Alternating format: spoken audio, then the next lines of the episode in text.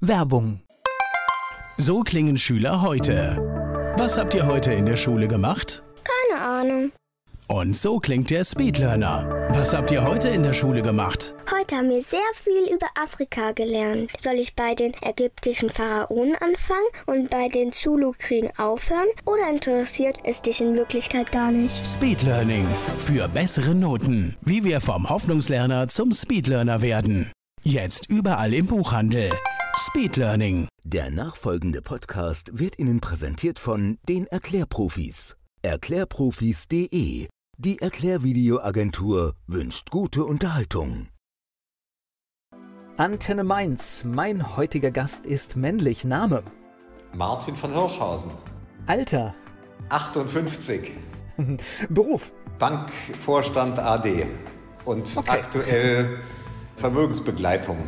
Also es geht heute um Geld. Das ist schon mal definitiv klar. Hast du Hobbys? Wenn ja, welche? Und hast du überhaupt Zeit dafür? Ich habe viele Hobbys und nehme mir dafür die Zeit. Eins ist selber Sport zu treiben, Tennis und ab und zu Golf. Dieses Jahr nicht einen einzigen Ball, aber grundsätzlich gerne an der frischen Luft. Früher war ich Zweitbundesligaspieler im Basketball bei dem Vorgänger von Alba Berlin. Bin mit aufgestiegen in die erste Bundesliga als damals jüngster Mannschaftsspieler in dieser Aufstiegstruppe. Ja, Politik interessiert mich sehr. Ich bin auch parteipolitisch gebunden, war Stipendiat in der entsprechenden Stiftung, verfolge das sehr aktiv und mit großem Interesse, habe eins, zwei, drei Beirats-Kuratoriumsmandate im gemeinnützigen Bereich, eins in der politischen Bildung aus Hamburg, wo ich 15 Jahre tätig war, eins im sozialen Bereich und eins im kulturell-internationalen Bereich. In dem letzteren geht es um die Deutschbalten, weil meine Eltern, so wie viele Deutschbalten damals geflohen sind aus Estland oder aus Lettland, nach Deutschland kamen und diese Gruppe sich international sehr stark vernetzt hat. Also insofern, es mangelt nicht an Aktivitäten außerhalb dieses Vermögens-Finanzbereiches und das macht, denke ich, das Leben auch bunt. Also es hört sich nicht nach Langeweile an. Wo bist du geboren? Ich bin in Frankfurt am Main geboren und als ich sechs war, zogen meine Eltern nach Berlin. Insofern bin ich in Berlin aufgewachsen, habe dann später hier eine Banklehre gemacht in Tübingen und Berlin studiert und bin dann quasi mit der, mit der Wende, mit der Öffnung weggegangen aus Berlin, war 30 Jahre weg. Mach mal langsam, kommen wir gleich noch drauf, haben wir noch ganz viel Zeit für. Ich habe noch zwei ganz kurze Fragen. Hast du sowas wie ein Lebensmotto? Vermögen ist mehr als Geld, ist das berufliche oder aber anders ausgedrückt noch, Finanzen plus Vertrauen ist gleich Vermögen und im nicht beruflichen Bereich, nee, im Moment nicht. Also es war mal nutze den Tag, aber das ist, finde ich, entspricht nicht mehr meiner, inhaltlich stehe ich immer noch dazu, aber das ist kein, kein Lebensmotto. Finde ich auch nicht, weil manchmal ist ja nutze den Tag auch, dass man nichts macht. Ja, Und ich finde, dann passt das irgendwie gar nicht so richtig. Gut, man nutzt ihn dann zum Entspannen, ja. Vielleicht trifft es das auch. Die Menschen, die mit dir zusammenarbeiten, was meinst du, sagen die über dich? Was macht dich aus? Woran erkenne ich dich?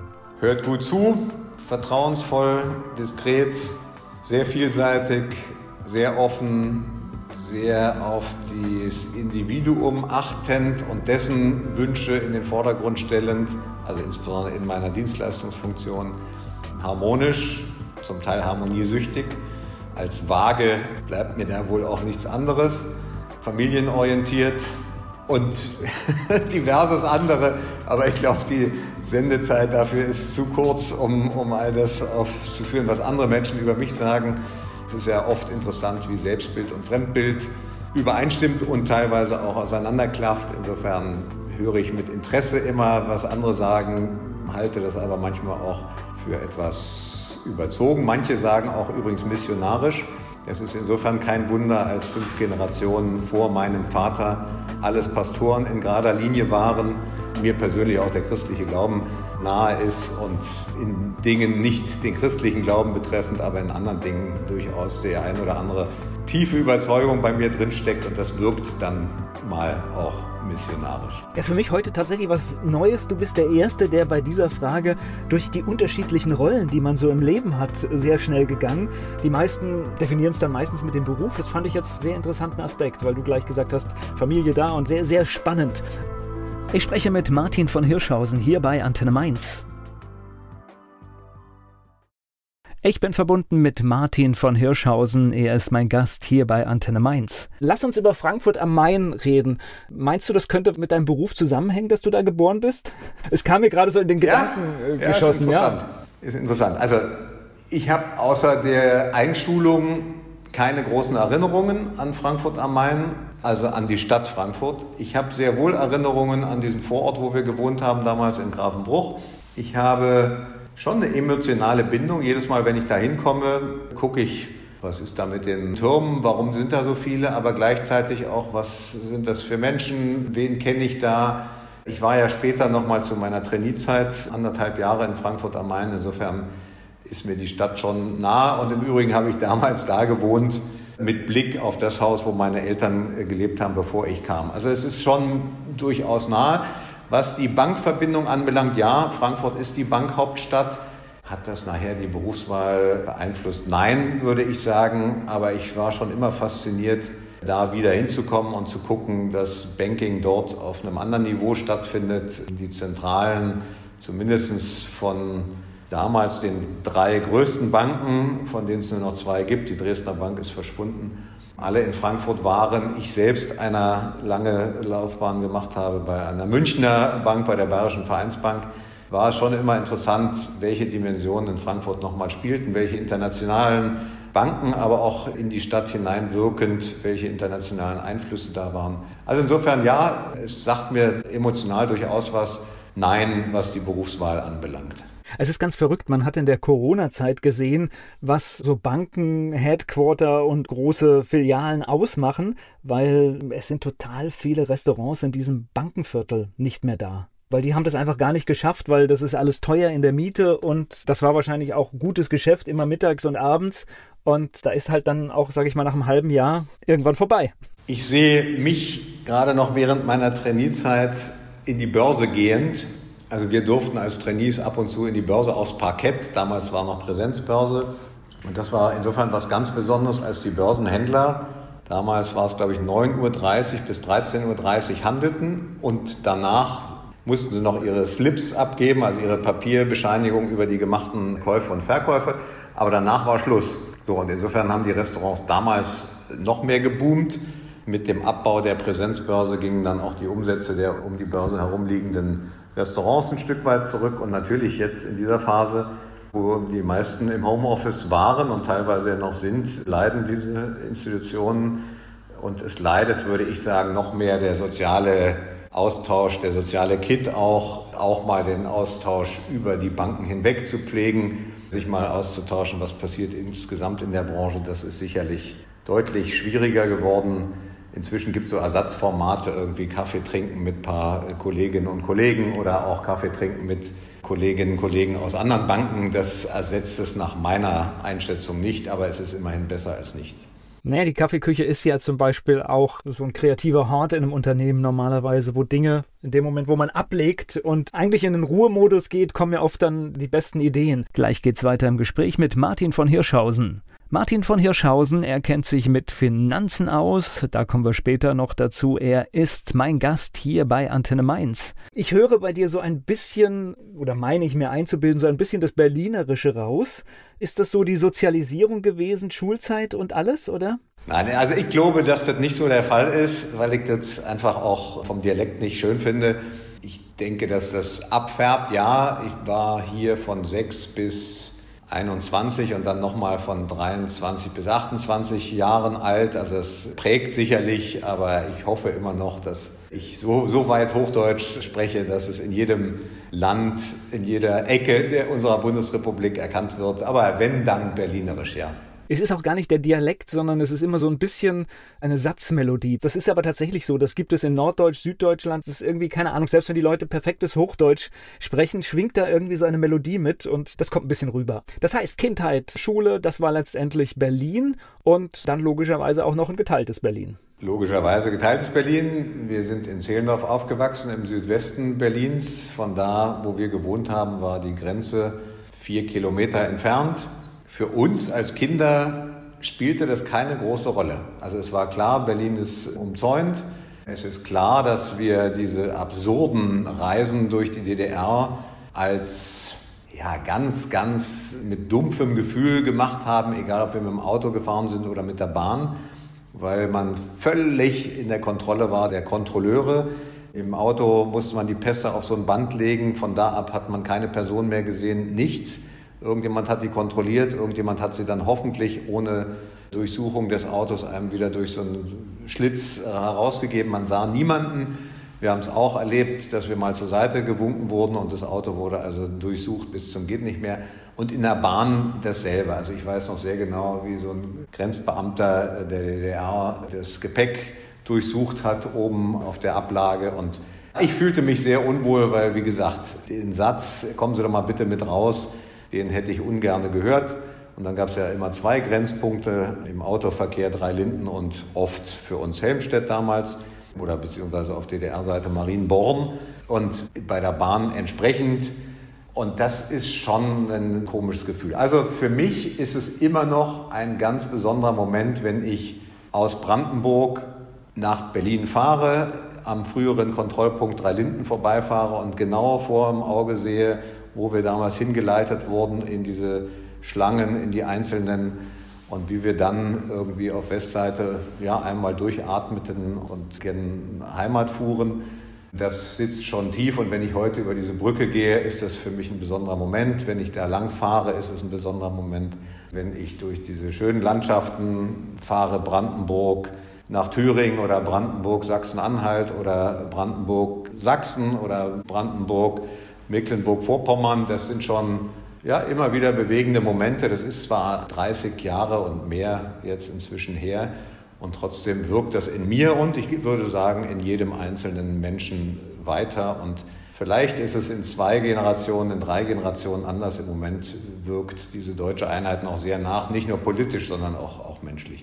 Und, auch wenn du wahrscheinlich wieder sagst, kommt später, ich war ja fünf Jahre in Cottbus nach der Wende und habe da eine Bankniederlassung mit aufgebaut. Insofern habe ich das tagtäglich und direkt vor Ort erlebt. Die Auswirkungen der Einheit, die Stück weit auch Verunsicherung, die Entwicklung von einzelnen Firmen, die Abwicklung von Firmen aus der Treuhandanstalt und, und, und. Also ich bin dieser Region durchaus verbunden und immer noch verbunden. Gleich geht's weiter im Gespräch mit Martin von Hirschhausen hier bei Antenne Mainz. Martin von Hirschhausen ist mir zugeschaltet hier bei Antenne Mainz und wir waren gerade ja im Jahr 1989 im Prinzip in der Wendezeit.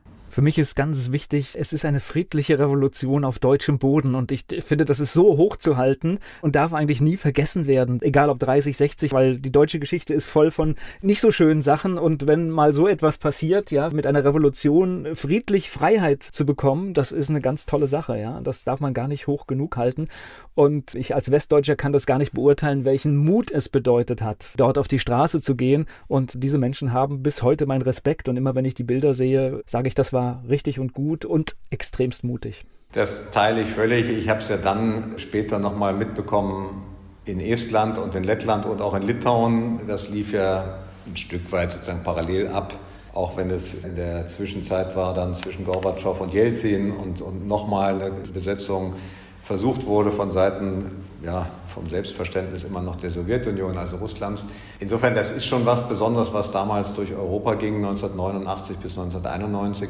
Und jetzt weichen wir zwar ab, aber die Freude darüber und das Positive davon immer wieder hervorzuheben, denke ich, ist, ich würde sogar sagen, oberste Bürgerpflicht.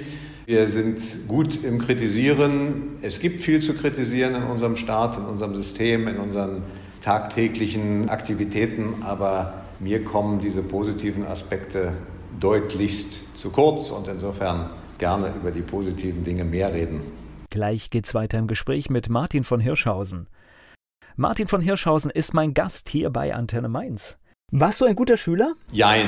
In der Grundschule, erste bis vierte Klasse, ja, ohne jede Probleme. Dann habe ich persönlich in der fünften Klasse angefangen mit Latein lernen. Das ging auch ganz gut bis Mitte der neunten. Und dann, als das kleine Latinum anstand, habe ich mit Latein geschwächelt. Überhaupt war die neunte Klasse schwierig. Das war Pubertät. Da tauchte auch mal eine Vier auf auf dem Zeugnis. Ich werde nicht vergessen, eine Sechs in einer Deutscharbeit. Damals war es noch Usus ein Herr Doktor, den Namen nenne ich jetzt mal nicht, als Lehrer, der hatte die Arbeiten nach Noten sortiert und ging also durch die Reihe und gab die Besten zuerst aus. Und er hatte vorher den, den Notenspiegel an die Wand geschrieben. Da waren zwei Fünfen und eine Sechs. Und ich hatte, Deutsch war nie mein großes Fach. Und ich hatte aber nach dieser Arbeit ein ganz gutes Gefühl. Das war eine Gedichtsinterpretation von Bertolt Brecht. Und dann teilte er diese Hefte aus und als die Dreien vorbei waren, war ich so ein Tick enttäuscht. Als die Vieren vorbei waren, dachte ich, nee, der muss irgendwie mein Heft falsch einsortiert haben. Dann kam, ging er zu zwei Klassenkameraden und gab denen die Fünfen in die Hand.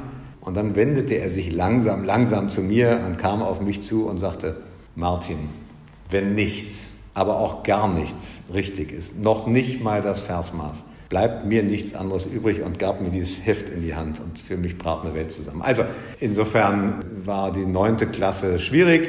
In der Oberstufe hatte ich dann das Glück, mit Mathematik und Physik zwei Leistungskurse zu haben, die mir sehr liegen und habe insofern ein vernünftiges Abitur gemacht mit 2,0. Das ist heutzutage nichts Besonderes mehr. Damals war es noch ganz gut. Also mir kommt vor, dass die Inflation der guten Noten doch zugenommen hat. Es spielte auch keine Rolle, ob das 1,9 oder vielleicht 1,5 oder 2,5 gewesen wäre. Es spielte für die Bewerbung damals eine gewisse Rolle bei Banken. Es spielte auch eine Rolle bei Bewerbungen in den öffentlichen Dienst, die ich durchaus auch eingereicht hatte. Aber insgesamt denke ich ab und zu heute, so das sehe ich an den eigenen Kindern, werden die einzelnen Noten, die einzelnen Noten der Arbeiten, die einzelnen Zeugnisnoten vielleicht einen Tick zu ernst genommen. Also ein bisschen Fröhlichkeit auch da, ein bisschen entspannteres Herangehen an diese Dinge würde dem gesamten Schulsystem, denke ich, aber auch der einzelnen Person ganz, ganz gut tun. Naja, und irgendwann ist es egal und das geht sehr schnell, dass es egal ist. Das heißt, in dem Moment, wo man die ersten beruflichen Schritte gemacht hat, ist eigentlich das Zeugnis nur noch sekundär. Ich spreche gleich weiter mit Martin von Hirschhausen. Es geht um das Thema Finanzen. Bei Banken hat er gelernt. Martin von Hirschhausen ist mein Gast hier bei Antenne Mainz. Er ist mir zugeschaltet. Jetzt hast du gerade gesagt, du hast dich beworben. Wusstest du denn, wo es hingeht nach der Schule? Hast du eine Idee gehabt oder dich eher treiben lassen? Ich hatte nicht die geringste Idee. Also unsere Abiturzeugnisse, damals waren in Berlin zwölfeinhalb Jahre Schule. Abiturzeugnis ist ausgestellt am 10. Dezember und ich hatte überhaupt keine Ahnung. Also ja, Ingenieur, Bauingenieur, weil mich faszinierte, wie zum Beispiel Skilifte funktionieren, Architektur, aber Uni war für mich auch nicht wirklich nah, wie diese Selbstständigkeit und Verantwortung da sofort zu übernehmen. Also insofern habe ich dann ein halbes Jahr Auszeit genommen, habe dies und das gemacht und hatte mich vorher schon gekümmert um eine Lehre und damals hieß es noch Banklehre, das ist ja was ganz Solides und, und Dauerhaftes und mach das doch erstmal und dann hast du was Sicheres und das war damals auch so, das habe ich dann auch gemacht und konnte dann dieses halbe Jahr, was ich mir freigenommen hatte, umso mehr genießen, nachdem ich eine Lehrstelle ergattert hatte. Ich bin ein bisschen jünger, aber da war das halt auch tatsächlich Bank war erste Wahl ne, bei der Berufswahl. Das war eine Zeit lang, war das tatsächlich so, da haben sich extremst viele entschieden dafür. Ja, und insofern war der Wettbewerb auch relativ hoch um diese Ausbildungsplätze, und zwar sowohl bei Abiturienten als auch bei Realschülern. Damals Realschüler, heute Sekundarstufe 1. Das hat sehr nachgelassen. Die Banken sind im Abbaumodus. Die Personalanzahl geht tendenziell zurück. Damals hießen ja übrigens Banken noch weitestgehend Kreditinstitute. Also wir waren zwar Bankkaufleute nachher, aber wir haben bei Kreditinstituten gelernt. Das heißt, wir haben gerne Kredit gegeben, insbesondere an Firmen, wo sie relativ sicher waren, dass das Geld wieder zurückkommt. Heutzutage ist es ja teilweise andersherum. Da geben also Kunden Kredit an die Bank, indem sie ihre Gelder da anlegen und müssen durchaus auch auf die Kreditwürdigkeit der Banken gucken, denn die ist leider nicht überall immer so hoch, dass es gar keine Verzögerungen geben könnte bei Schwierigkeiten der Bank und beim Schließen einer Bank. Das hatten wir in den letzten Jahren vereinzelt an einer Hand abzählbar. Nichtsdestotrotz sitzen solche Erfahrungen tief und wir haben in Deutschland zum Glück Banksicherungssysteme, Einlagensicherungssysteme, die sehr stabil sind, solange nicht eine der größten Banken des Landes in ernsthafte Schwierigkeiten kommt. Ja, was auch nicht auszuschließen ist. Ich meine, wir haben da ja schon ziemliche Verwirrungen gesehen. Ne? Wir haben ziemliche Verwirrungen gesehen, als Frau Merkel und Herr Steinbrück sich damals nach der Finanzkrise 2008 vor die Kameras gestellt haben und versichert haben, dass die Spareinlagen gesichert seien. Dachte ich mir, das ist aber sehr, sehr weitgehend. Das können sie gar nicht, weil sie dann in keinster Weise drinstecken im System, in den Einlagensicherungssystemen. Das ging auch von den Volumina deutlichst über das hinaus, was eine Bundesregierung, was ein Bundeshaushalt jemals hätte schultern können. Aber Hut ab, im Nachhinein war es ein gutes, ein wichtiges Signal an die Märkte, Ruhe zu behalten, nicht in die Banken zu rennen, Geld abzuheben, keine weiteren Panikdinge zu unternehmen und das System damit zu instabilisieren, sondern es hat damals stabilisiert und insofern das sitzt auch noch ein Stück weit tief. Inzwischen gibt es ja in Europa ein Einlagensicherungssystem, was 100.000 Euro pro Anleger, pro Rechtsperson abdeckt. Insofern gilt es ab 100.000 Euro schon genauer hinzugucken, ob und welche Banksicherungs-, Einlagensicherungssysteme bei welchen Banken greifen. Und insofern ist dieses Thema Kreditrisiko heute, wie gesagt, eher in die andere Richtung von den Anlegern, die insbesondere mehr als 100.000 Euro Kontoeinlagen haben, in Richtung der Bank muss man schon mal genauer hingucken. Das betrifft in Deutschland ausschließlich Teile der Auslandsbanken, weil alle deutschen Kreditinstitute gehören neben dieser gesetzlichen Mindesteinlagensicherung auch einem jeweiligen deutschen Einlagensicherungsinstrumentarium an. Also die Sparkassen haben eins, die Genossenschaftsbanken haben eins und die Privatbanken haben eins. Insofern denke ich, ist es in Deutschland bei deutschen Kreditinstituten etwas deutlich, deutlich entspannter. Spannender Aspekt. Gleich spreche ich weiter mit Martin von Hirschhausen. Es geht um das Thema Finanzen. Mir zugeschaltet ist Martin von Hirschhausen. Das heißt, du hast eine klassische Banklehre gemacht mit allem, wie ich es mir vorstelle, am Schalter, Kredite vergeben, alles, was dazugehört, Überweisungen handschriftlich entgegennehmen. Alles, was dazugehört, absolut. An meinem zweiten Tag, der erste Tag war in dem internen Fortbildungszentrum und der zweite Tag war in der Filiale das erste Mal und da ging es darum, Sparkontoauszüge einzusortieren, weil es war nicht etwa ein Sparbuch, sondern es war eine lose Blattsammlung und das einzusortieren und so genau einzusortieren, dass wenn der Kunde kam, da nicht irgendwie die Kontoauszüge in der falschen Reihenfolge waren oder natürlich damals schon schlimm genug, dass mal ein Kontoauszug von jemandem woanders einsortiert wurde und dann heute ein Riesenthema natürlich wäre mit Datensicherheit und mit Diskretion. Damals war es auch schon ein großes Thema, aber es wurde noch nicht so verfolgt, wie es heute verfolgt würde. Und auch das Ausfüllen einer Überweisung für eine ältere Dame, das habe ich noch sehr genau vor Augen, Sie kam mit einer Rechnung und sagte, ich weiß gar nicht, was ich tun soll. Und ich als Auszubildender füllte also diese Überweisung aus, ließ sie, ich bin mir nicht ganz sicher, doch, ich glaube, sie hat noch unterschrieben oder ich habe für sie unterschrieben, ja, nicht unterschrieben, aber habe mein Zeichen dran gemacht. Also sowas wäre heute undenkbar. Also zum einen die Vertrauensposition von dieser alten Dame gegenüber dem Banker, das ist ja schon eine große Frage und vor allen Dingen dann innerhalb der Bank nach innen völlig undenkbar verboten. Da hilft noch nicht mal ein Vier-Augen-Prinzip.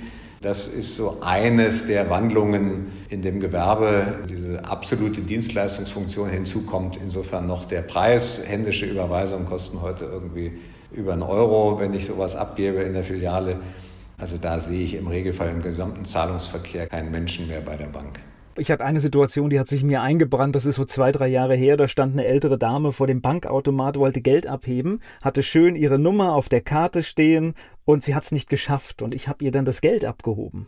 Wo ich mir aber denke, ja, ich dachte, ich mach's lieber, bevor jemand anderes kommt, ja. Aber dann denke ich halt auch, das ist dann tatsächlich, wir machen uns keine Gedanken, aber es gibt eine Menge, die das System auch so wie es heute ist, überfordert. Und das geht deutlich über Banken hinaus. Also Berlin hat neulich bekannt gegeben, dass im öffentlichen Personennahverkehr in Zukunft nur noch per Handy bezahlt werden kann und per Monatskarte oder Wochenkarte, die schon gelöst sind. Und das betrifft natürlich einzelne Altersgruppen, die damit nicht zurechtkommen und nicht zurechtkommen können. Also ich hoffe, wir finden da noch Lösungen, die zumindest dieser Altersgruppe, im Regelfall ist es eine Frage des Alters, helfen können, ja, fröhlich Bus zu fahren und nicht tagelang vorher sich Gedanken machen zu müssen, wo ich denn ein Ticket schon lösen kann, damit ich dann eins habe, wenn ich in den Bus einsteige. Naja, ich glaube, für Menschen, dessen Hürde ist, die fangen ja dann tagelang vorher an, panisch zu werden, wenn sie wissen, sie müssen mit öffentlichen Verkehrsmitteln fahren. So, das heißt, die Ausbildung gemacht und dann ging es wohin? Dann ging es tatsächlich zum Studium. Also erstmal habe ich ein dreimonatiges Praktikum gemacht. Da stand aber schon fest, dass ich studieren werde. Ich wollte unbedingt nach München, das hat dann nicht geklappt von der Uni aus. Insofern hatte ich dann drei Optionen, bin nach Tübingen gegangen, wo meine Eltern beide schon studiert hatten und die Fakultät als vernünftig galt, die Ausrichtung gut war. Es gab einen Bankenlehrstuhl, es gab alles das, was mich interessierte.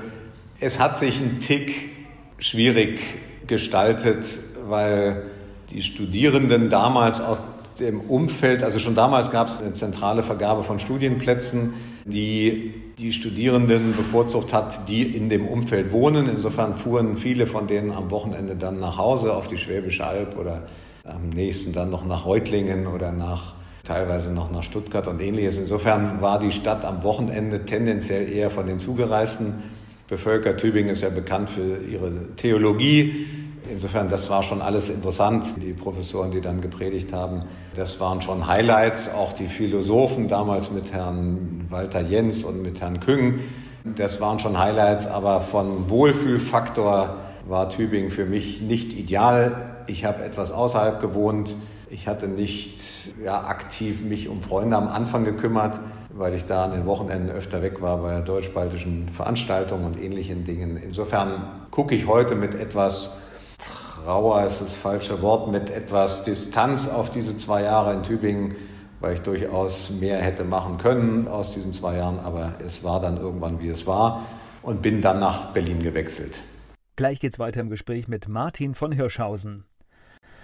Über Banken und seine Ausbildung habe ich gerade gesprochen. Martin Hirschhausen ist heute hier bei Antenne Mainz zugeschaltet. Er ist mein Gast hier im Talk. Das heißt, dann kamen noch mehrere Bankstationen? Es kamen diverse Praktika während des Studiums, jede zweite Semesterferien durchgehend, auch mal in London, in München, in Stuttgart, auch in Berlin. Ich durfte dann im November 1989 während eines Praktikums kam die Öffnung und habe dann die 100 D-Mark-Scheine ausgeteilt und kriegte so einen Batzen in die Hand, ohne jede Kontrolle, ohne alles. Also wir sollten 100 D-Mark gegen so eine ähm, Auszahlungsbescheinigung rausgeben und sollten dann, wir kriegten immer 10.000 Euro, also 100 Auszahlungsbescheinigungen abgeben. Die hat niemand gezählt. Also es war wild.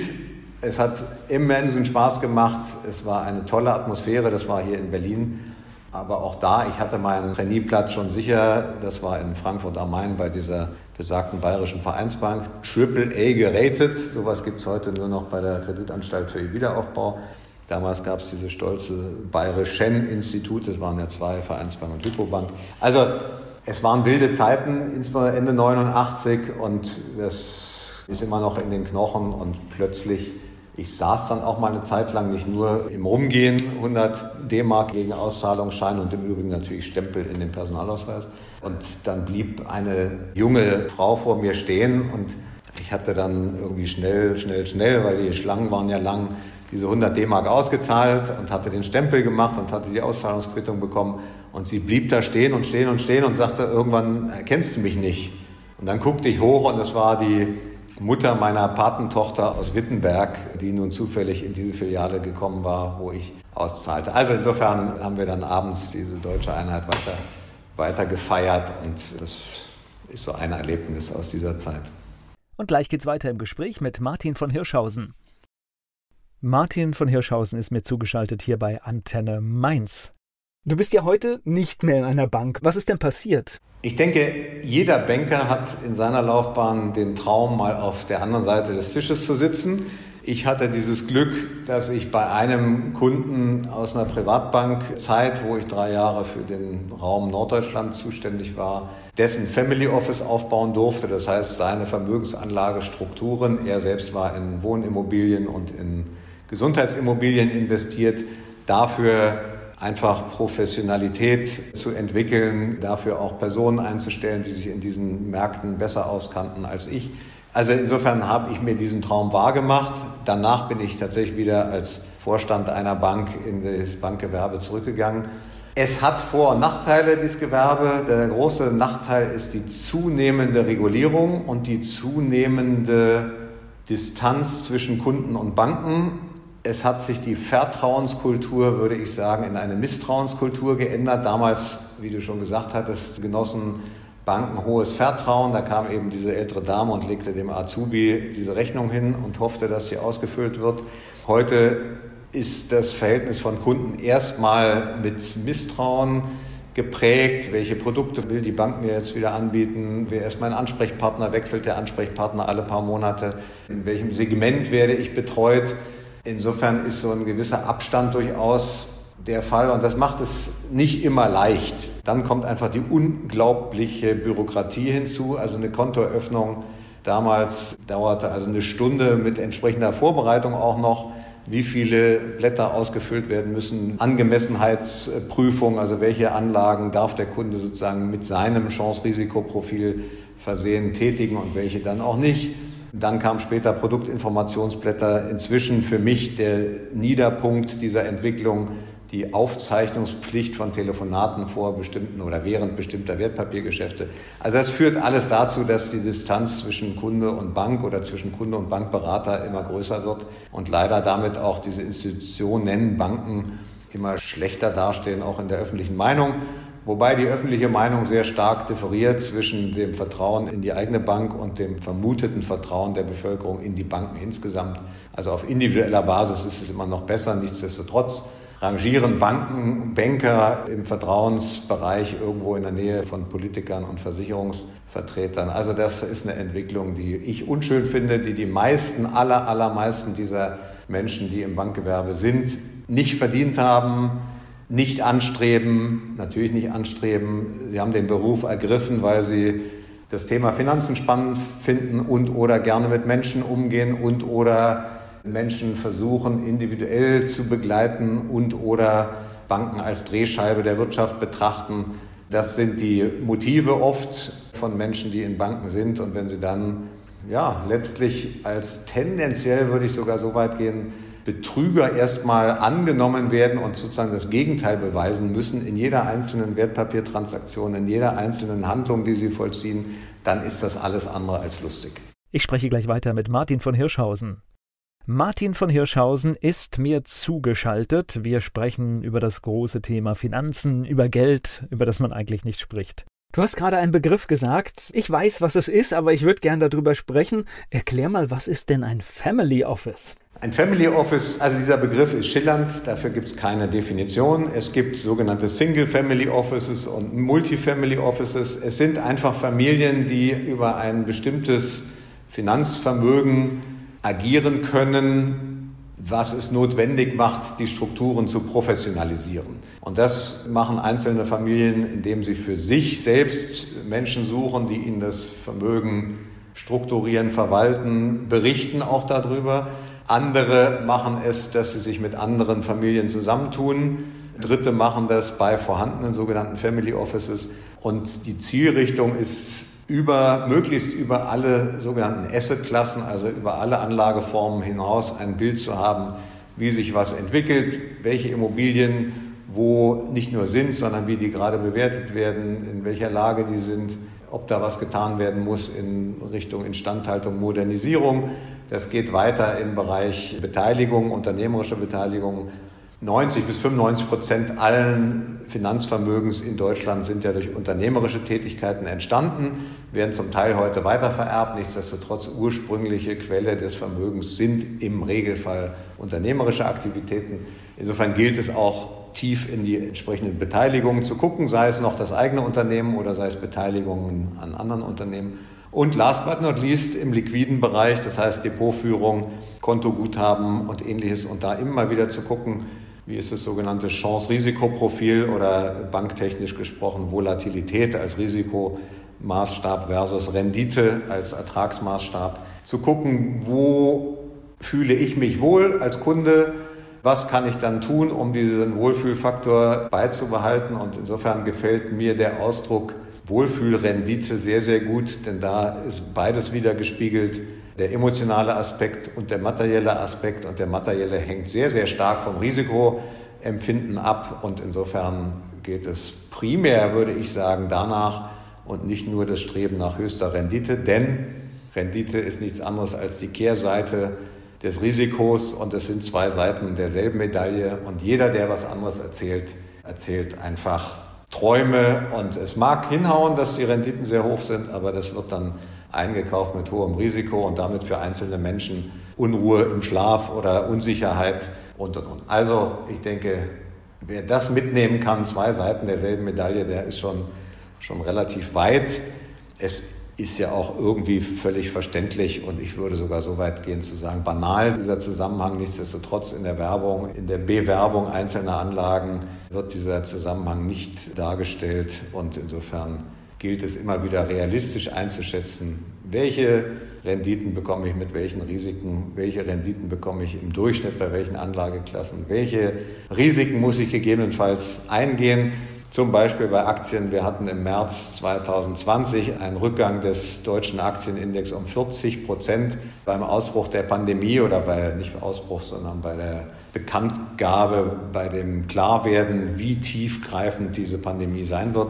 Und das vorher abzuchecken, ob jemand 40 Prozent Verluste, zumindest im ersten Schritt Buchverluste, hinnehmen kann, sowohl materiell als auch für mich oft wichtiger psychologisch, das gilt es im Vorhinein zu klären und dass das, wenn es passiert, nicht als Schlag ins Kontor und als Auslöser für eine Panikreaktion, dann zum Beispiel alle Aktien zu verkaufen, genommen wird. Das ist Aufgabe einer individuellen Beratung, einer, einer nach vorne gerichteten Beratung und deswegen, das würde ich hier gerne einführen, ist für mich das Symbol für Vermögensanlage ist das Eis.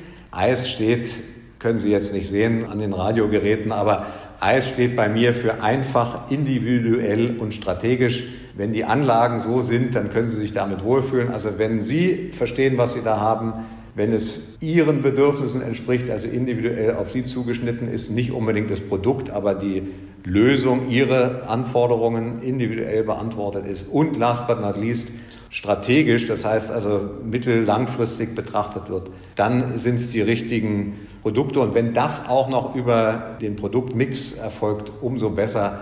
Dann können Sie ruhig schlafen, dann haben Sie Vertrauen in sich, dann haben Sie vielleicht auch Vertrauen in Ihren Berater, sei es ein Angestellter oder sei es ein unabhängiger Berater da müssen Sie auch nicht mit diesen ganzen Angstthemen, Misstrauen, Unsicherheit leben, sondern können dieses Thema Finanzen auch positiv und fröhlich für sich gestalten und das als einen von vielen Zufriedenheitsfaktoren in ihrem Leben vielleicht verankern. Ich überlege gerade, mit dieser Strategie hätten viele keine Lehman-Zertifikate im Portfolio gehabt. Das ist richtig. Viele hätten auch keine zum Beispiel Windkraftanlagen gekauft, also Anteile daran die damals mit 8% beworben wurden in der Hamburger U-Bahn mit Werbung an den Fenstern, an den oberen Fenstern. Und diese Geschichte ist noch glimpflich ausgegangen. Also du redest von diesen Genussrechten. Die ist ja noch relativ glimpflich ausgegangen, dass es kein Totalverlust war, ja. Aber Lehman war ja weg. Lehman hat sich kein Mensch vorstellen können, dass eine Bank von dieser Größenordnung de facto von einem Tag auf den anderen insolvent geht, geschlossen wird und nicht aufgefangen wird. Das war neu an diesen Dimensionen. Es gab immer wieder einzelne Schwierigkeiten bei Banken, die wurden oft still und leise beseitigt, diese Schwierigkeiten durch eine Übernahme, durch eine Kapitalzufuhr, wodurch auch immer. Es war zu dem Zeitpunkt, ja, ich würde sagen, undenkbar, dass in dem Fall der amerikanische Staat eine der größten Banken des Landes insolvent gehen lässt und damit alle diejenigen, die Zertifikate von dieser Bank hatten, damit betroffen waren und auch sind. Gleich geht's weiter im Gespräch mit Martin von Hirschhausen. Martin von Hirschhausen ist hier zu Gast bei Antenne Mainz. Du hast gerade einen schönen Aspekt gebracht, wenn Vermögen strukturiert und organisiert werden muss. Wir denken immer oft, Geld ist immer ein ganz großes Thema, wenn man es nicht hat. Aber Geld wird natürlich auch ein großes Thema, wenn man Geld zu verwalten hat. Also ich hatte in meinen 40 Jahren Bank und Finanzen, das würde ich sagen, Privileg. Ich habe Lohn- und Gehaltsempfänger beraten, begleitet, betreut und ich habe auch Milliardäre beraten, begleitet und betreut. Bei Lohn- und Gehaltsempfängern ist oft die Aussage, naja, das Problem des Milliardärs oder meinetwegen auch Multimillionärs, die hätte ich auch gerne. Und dann erzähle ich manchmal, welche Themen solche Multimillionäre, gegebenenfalls Milliardäre haben. Also, sie kommen auf irgendein Event und haben einen seltenen Namen, wo jeder weiß, da steckt eine große Firma dahinter. Plötzlich sind sie beliebt bis zum geht nicht mehr. Alle Banker, alle Versicherungskaufleute, alle Anwälte gruppieren sich um sie und verwickeln sie in Gespräche, weil sie letztlich ihre Visitenkarte haben wollen und ein Gespräch mit ihnen vereinbaren wollen. Jeder erwartet, dass sie bereit sind zu spenden. Also das ist der öffentliche Aspekt. Der andere Aspekt ist die Unsicherheit im Regelfall über die eigene Firma, das Kümmern darum, die Fokussierung auf die einzelne Firma, auf die eigene Firma, Dann dieses Family Office, ob die Struktur, die Personen, die da für mich agieren, wirklich meine Interessen verfolgen oder aber zum Beispiel geringere Risiken eingehen, weil sie damit de facto ihre Tätigkeit, ihre Aufgabe ein Stück weit absichern. Ob das Vermögen gut strukturiert ist, wie weit ich mich als äh, Inhaber des Vermögens doch drum kümmern muss, selber oder wie oft ich das mache. Wie gesagt, also das Thema ist nicht profan.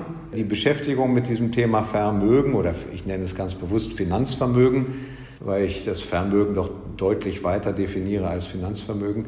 Das Thema Finanzvermögen spielt eine bedeutende Rolle für diese Menschen und spielt oft eine Rolle, die sie gar nicht dem Thema zurechnen wollen. Sie müssen sich nur darum kümmern, weil von nichts passiert nichts. Das ist sozusagen das, ja, die Probleme will ich auch gerne haben. Also ich mache da ein großes Fragezeichen dran, wie gesagt, emotional und auch sachlich. Wer mit seinem Geld gut haushaltet, wer hoffentlich früh anfängt zu sparen, wer einen Notgroschen zur Seite legt, wer den emotionalen Aspekt von Geld, Finanzen für sich klar genug definiert, damit, wie gesagt, zufrieden ist. Ich denke, es gibt keinen Wert, der höher ist als Zufriedenheit, auch was das Thema Finanzen anbelangt. Der hat diese Themen Strukturierung nicht, der hat diese Themen Spendenerwartungen ins Gespräch verwickelt, nur weil man einen bestimmten Namen hat nicht. Also es hat Vor- und Nachteile, wie glaube ich alles im Leben. Und ich bin mir, wie gesagt, oft sogar sicher, dass einige der Multimillionäre, einige der Milliardäre gerne die Themen hätten, die der einzelne Angestellte hat und nicht unbedingt die Themen, wo das Vermögen, das Finanzvermögen so stark im Vordergrund ist. So albern das ist, ich glaube, es lohnt sich immer, es zu wiederholen. Zeit ist bei Geld ein ganz wichtiger Faktor. Das heißt, es ist wirklich sinnvoll, in jungen Jahren anzufangen, zu sparen und zu schauen, wie baue ich mir ein Vermögen auf. Es sind zwei Aspekte dabei. Das eine ist der psychologische Effekt, einfach sich bewusst zu werden, da mache ich was für mich, für meine Zukunft, für meine Sicherheit.